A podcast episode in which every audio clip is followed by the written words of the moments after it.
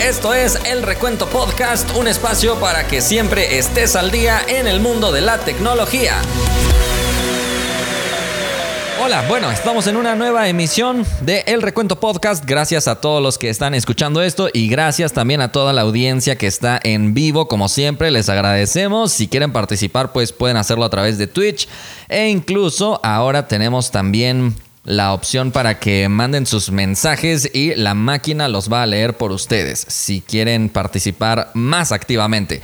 Pero bueno, ¿Qué les parece si iniciamos entonces contando lo más interesante que sucedió en esta semana? Que déjenme ver en dónde nos quedamos, porque la semana se pasa tan rápido que a veces uno no se da cuenta ni qué día está viviendo. Pero me parece que empezamos la semana con conocer lo que sucedió en el evento de Samsung durante el Mobile World Congress. Creo que todos estuvimos muy decepcionados por lo que Samsung presentó. De hecho, no presentó nada, por eso estuvimos tan decepcionados.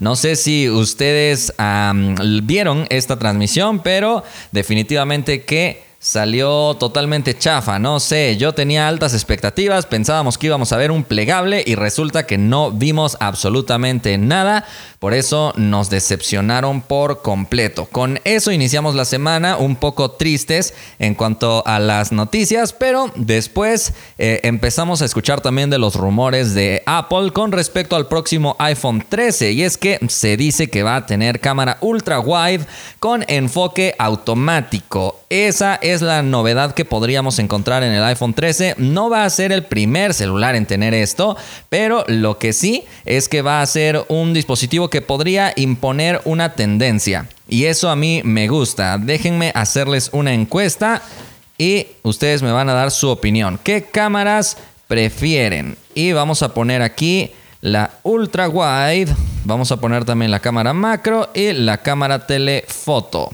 Si tuvieran que elegir una simplemente, ¿cuál sería? Ahí estamos mandando la encuesta mientras seguimos platicando precisamente sobre lo que se dice de estos rumores. Yo prefiero la cámara ultra wide en este sentido. La mayoría de ustedes vamos a ver qué está eligiendo. Creo que todos están eligiendo eh, también la cámara ultra wide. Creo que estamos todos de acuerdo. Sí, estamos de acuerdo totalmente en que esa es la cámara más útil. Pues cuando le agregas todavía enfoque automático a la cámara ultra amplia, resulta ser todavía más útil porque nos va a poder otorgar la misma función de la cámara macro. Exactamente en la misma. Eh, en el mismo lente. Eso sin duda alguna que es mucho más útil. Eh, por eso es que me cayó bien esta noticia de Apple. Y es que cuando Apple va a hacer esto, seguro que otros fabricantes le van a seguir el paso. No es que no haya ningún dispositivo en la actualidad, como les digo. De hecho, el Galaxy S21 Ultra me parece que tiene una cámara así. Eh, fue el primer equipo de Samsung en hacer esto. Vamos a ver los resultados de la encuesta. Los ganadores, la cámara ultra amplia con 82%. Gracias por participar. Bueno, les decía entonces que Huawei ya lo había puesto también en el Mate 20. Desde ese entonces Huawei ya lo había puesto, después lo quitó, curiosamente.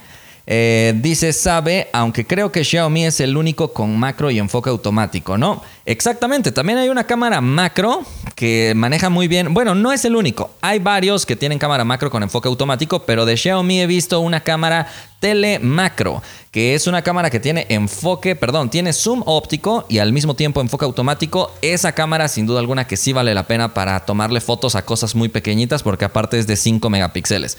Entonces sin duda alguna que mejora muchísimo más la experiencia en general.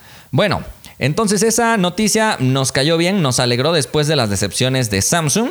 Y después nos fuimos a ver más noticias con esperanzas para los usuarios de Huawei. Y es que esta semana nos enteramos que Angry Birds 2 llega a la App Gallery. ¿Y por qué decimos que despierta esperanzas? Porque últimamente no habíamos visto pues aplicaciones muy nuevas llegar a la App Gallery, llegaban aplicaciones sin demasiado renombre. Afortunadamente, ahora que llegó Angry Birds 2, pues hay más protagonismo, digamos, o hay una presencia de aplicaciones de más prestigio y eso también es buena noticia. De todos modos, siguen faltando muchísimas aplicaciones en la App Gallery, principalmente las aplicaciones sociales, ¿no? Como WhatsApp, Facebook, Twitter. De todos modos, todas esas se pueden instalar incluso a través de la App Gallery, aunque no estén disponibles ahí porque te manda links externos, pero de cualquier manera creo que sería mucho mejor tenerlas disponibles ahí. Así que definitivamente eso nos llena un poquito de esperanzas, pero no creemos que vaya a tener mucho cambio la App Gallery. Bueno, también vimos alguna actualización de Telegram. No sé si ustedes usan Telegram, pero la verdad es que recibió novedades interesantes que te voy a mencionar muy rápido porque sé que no hay mucha gente que tenga Telegram, pero ahora soporta videollamadas grupales, también tiene nuevos fondos animados e incluso te permite compartir tu pantalla mientras estás en una videollamada para mostrar tal vez algún gráfico, algún reporte a todos tus amigos con los que estás platicando o si quieres jugar. Incluso también trae una función para reducir el ruido y bueno, la verdad la experiencia de Telegram parece ser muy prometedora, pero creo que llegó tarde a la fiesta, eso hay que decirlo. Los dispositivos ya tienen muchísimas aplicaciones de videollamadas y Telegram no creo que logre posicionarse como una muy buena alternativa. Se agradece la opción, pero creo que llegas tarde Telegram, llegas tarde. Entonces, sigamos hablando de todo lo que sucedió en la semana. Volvamos a temas de Samsung. Porque se dice que One UI 3.1.1 será la siguiente actualización sin demasiadas novedades, así que no hablaremos mucho de esto. Solo que como que también nos decepcionaron porque muchos esperábamos One UI 3.5. Entonces no nos gustó. Eh, que no hayan puesto esa capa. Parece que tuvimos puras decepciones el día de. El, perdón, no el día de hoy. Iba a decir el día de hoy, pero las decepciones fueron en la semana. Primero que Samsung nos ilusiona con su evento y no presenta nada. Después se dice, esto a forma de rumor, que no vamos a tener One UI 3.5, sino 3.1.1. Entonces, pues no, no, no, no. Pero ahora, no sé a ustedes si les emocionan los plegables, pero ya tenemos una filtración supermasiva del Galaxy Z Flip 3. De por sí ya le habíamos dado un primer vistazo y ahora podemos conocer un poco más. Confirmaría que va a tener solo dos cámaras atrás. Esperaríamos tres, pero hay que considerar que es un equipo que trata de ser ligero y ya que se va a doblar, pues termina siendo grueso. Si le pones una cámara extra, seguro que complicas el diseño. Eh, a mí personalmente no me gustaron los colores, me gusta nada más la alternativa en color negro. Porque también estará, parece, parece que en violeta, una especie de color amarillo claro y eh, al parecer un verde también. A mí no me gustó, Ustedes díganme si sí les gustó. A mí lo que sí me gustó fue que la pantalla externa va a ser más grande, al parecer. Esto solamente al parecer como les estoy diciendo. Entonces vamos a hacerles una nueva encuesta. ¿Qué les parece? Para que ustedes sigan participando y les voy a preguntar, ¿les gustó el diseño filtrado del Z Flip 3?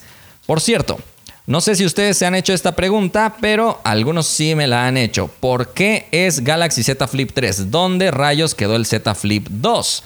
Es que Samsung normalmente hace esta estrategia de emparejar su numeración. No sé por qué no lo planean bien desde un inicio, pero por ejemplo, el Galaxy Note empezó más tarde que la serie Galaxy S. Entonces me parece que en el Galaxy S7 y Note 7 emparejaron las cosas porque antes iban disparejos. Es decir, cuando salió el Galaxy S6, salió el Galaxy Note 5.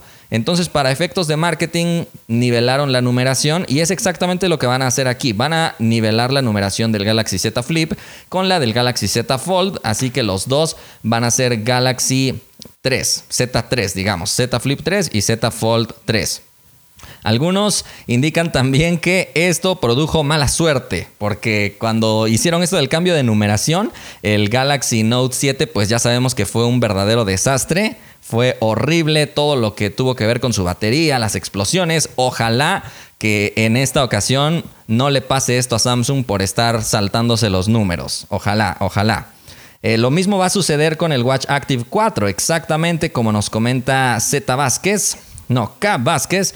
Eh, van a hacer lo mismo, la misma estrategia, ah, nivelando la numeración, pero ahora en sus relojes. Entonces eso es lo que vemos con Samsung, que pasan cosas curiosas. Y por cierto, así como nos decepcionó en la semana, también como que nos ilusionó. Mucho dio de qué hablar Samsung. De hecho, todas las semanas da mucho de qué hablar, pero ahora específicamente con un benchmark que al parecer se filtró de su próximo Exynos con GPU de AMD. Que según lo que nos muestran los resultados sería superior al procesador de Apple, específicamente al que usa el iPhone 12 Pro y el 12 Pro Max. Sin embargo, todavía queda debajo del Apple M1, aunque ese procesador ya va más enfocado a las computadoras, pero lo integra el iPad Pro. Eh, entonces, buenas noticias, pero al mismo tiempo todavía sigue debajo de Apple en cuanto a potencia gráfica. Afortunadamente parece que se están poniendo mejor en este aspecto y eso también llena de ilusiones a los fans probablemente.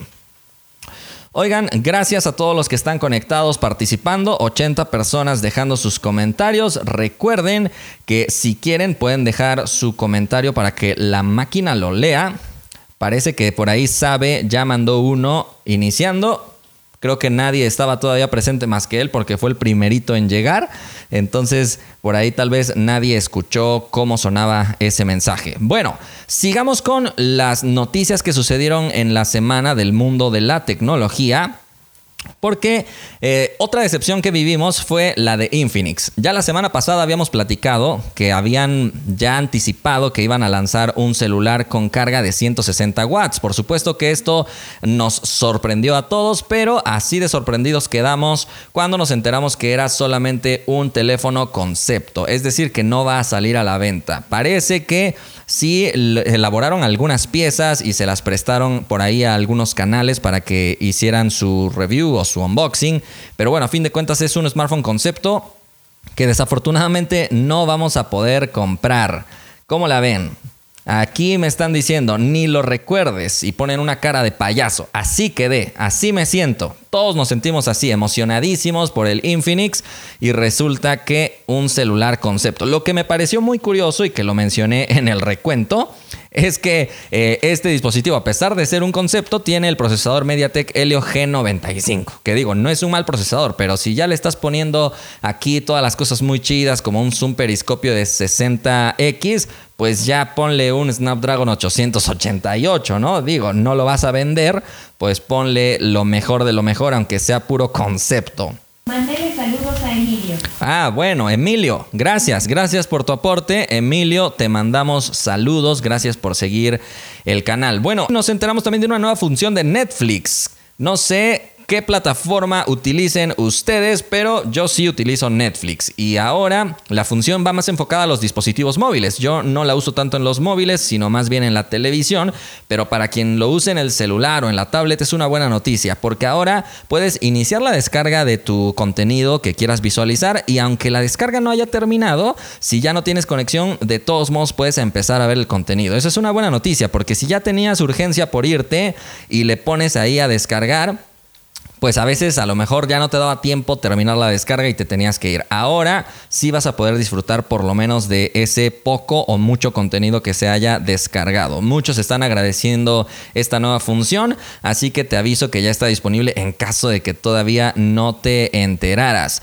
Seguimos hablando del Galaxy S21 FE que esta semana nuevamente dio de qué hablar. Ya habíamos contado la semana pasada que al parecer se va a posponer hasta octubre o noviembre y que no va a salir de Estados Unidos ni de Europa, pero de todos modos no perdemos la fe de que sí llegue a nuestra región. Y lo que hablamos ahora es que se filtraron un poquito los colores, que siguen la tendencia de colores pastel y además que va a soportar carga rápida de 45 watts. Esto no es tan impresionante, pero siendo de Samsung sí impresiona porque Samsung no suele incorporar esta carga en muchos equipos que digamos. Además, vamos a tener la capacidad de, eh, bueno, más bien, este cargador se va a comprar por separado, yo creo. Esto todavía no se confirma, obviamente, pero conociendo a Samsung, seguro que ese cargador nos lo va a vender por separado, justificándose en que cuida al medio ambiente. De todos modos, simplemente el S21F sigue dando de qué hablar, aunque sigue sin ser lanzado.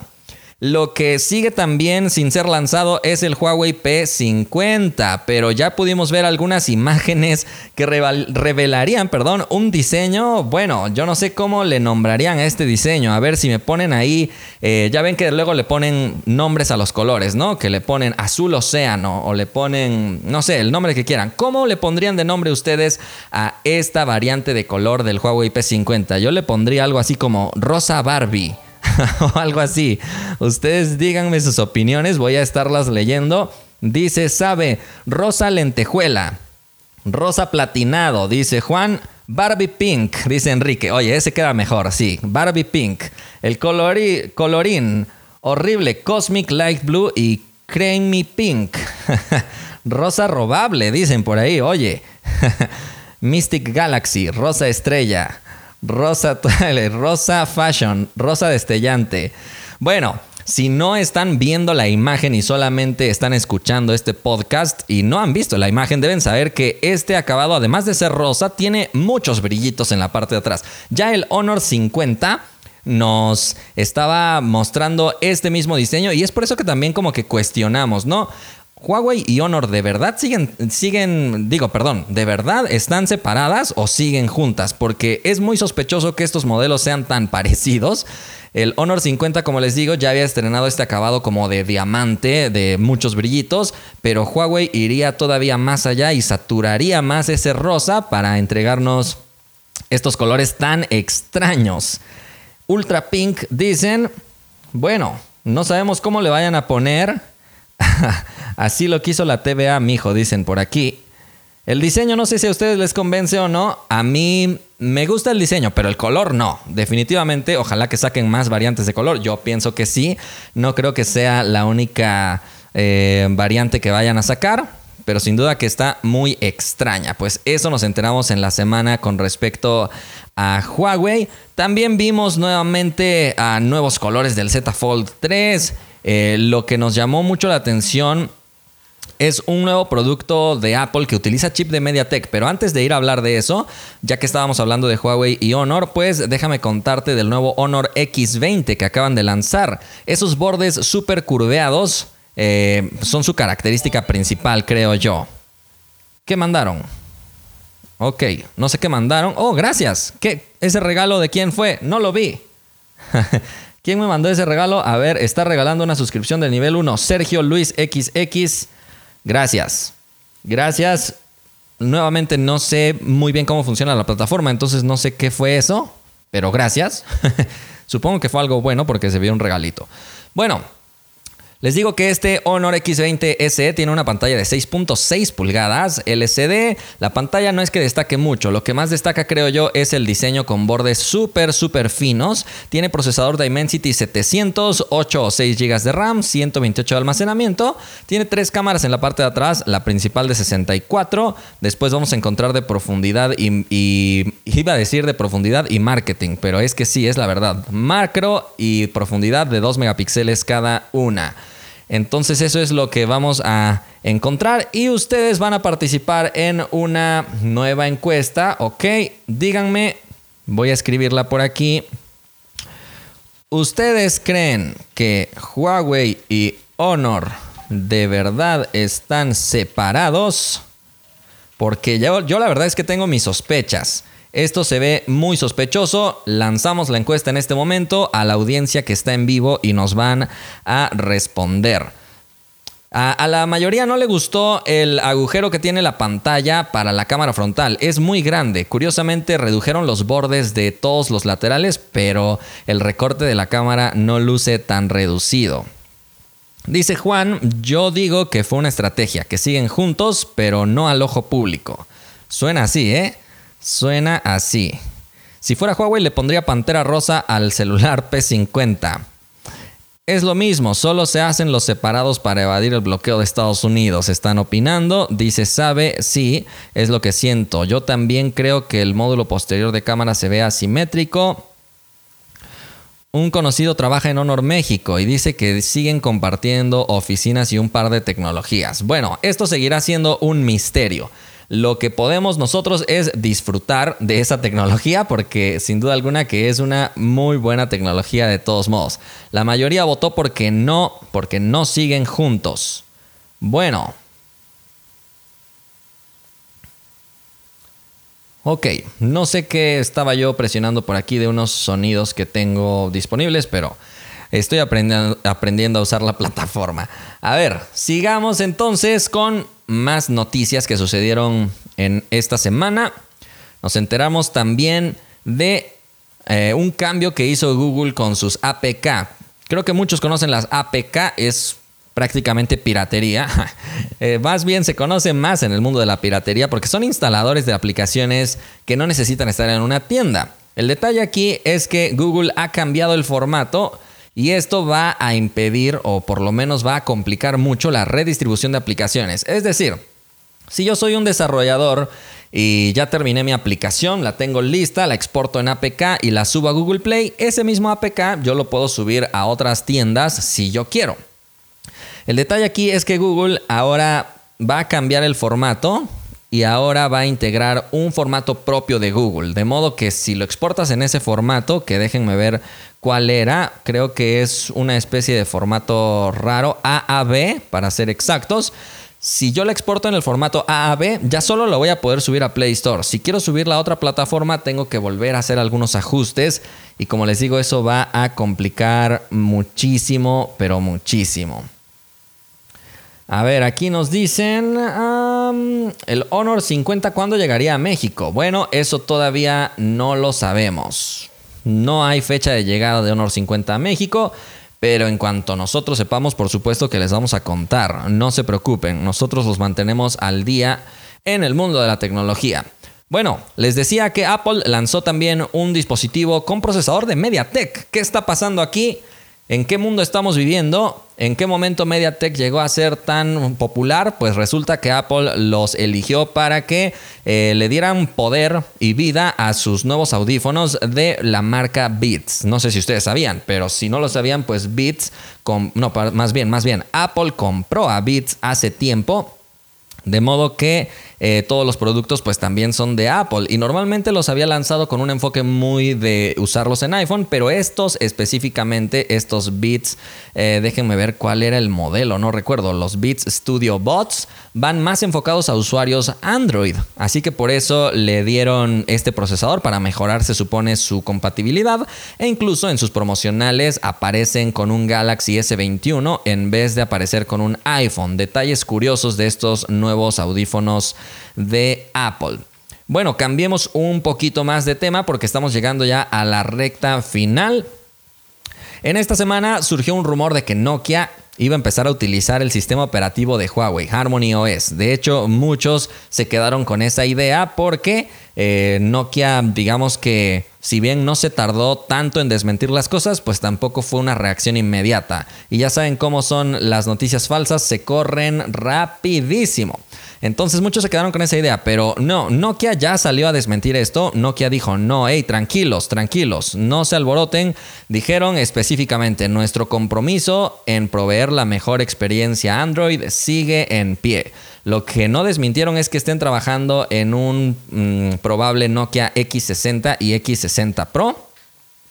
Así que estamos esperando si Nokia lanza algo. La verdad es que Nokia no ha dado mucho de qué hablar. ¿Ustedes qué opinan de los smartphones Nokia? ¿Les gusta que integren Android One? Es decir, un Android muy puro, prácticamente sin capa de personalización. A mí no. A mí me gustaría que Nokia le pusiera una capa que, que nos recordara un poquito a los buenos, a los mejores momentos de Symbian. Eso me gustaría a mí.